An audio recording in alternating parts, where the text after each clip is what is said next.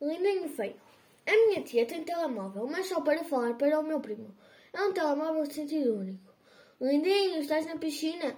Não vais para a água, senão com o estômago vazio.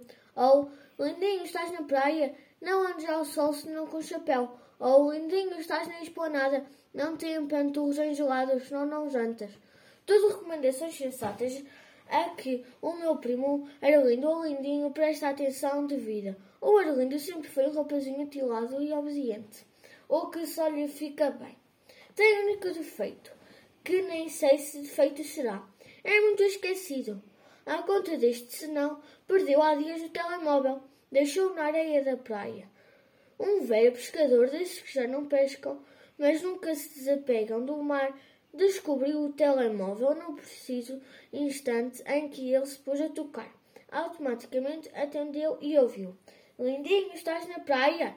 Toma cuidado e não andes ao sol, senão com o chapéu. O pescador, a quem nunca ninguém o tratará por lindinho, levou a mão à testa, descoberta e curtida de muitos sóis, e fez um ar de grande espanto. Lindinho, estás a ouvir-me? prosseguiu a minha tia. Não vais à água, senão com o estômago vazio. Com esta é que o velho pescador não contava. Tinha mesmo de responder.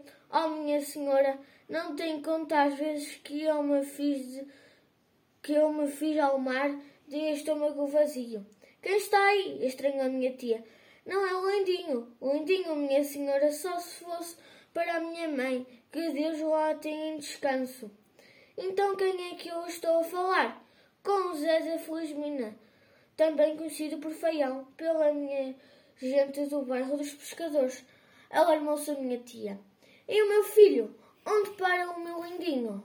O Zé Pescador tranquilizou e palavras depois tudo estava esclarecido. Ele próprio se encarregou de ir levar o telemóvel do meu primo à casa de férias dos meus tios. Este encontro de voz deu afinal a oportunidade a que Lindinho e Feião se encontrassem e conhecessem. O velho pescador conta ao meu primo peripécias da sua antiga vida de homem do mar e anda agora a ensiná-lo a pregar o isco ao anzol e a lançar a linha. O meu primo Arlindo até já buscou um robalito.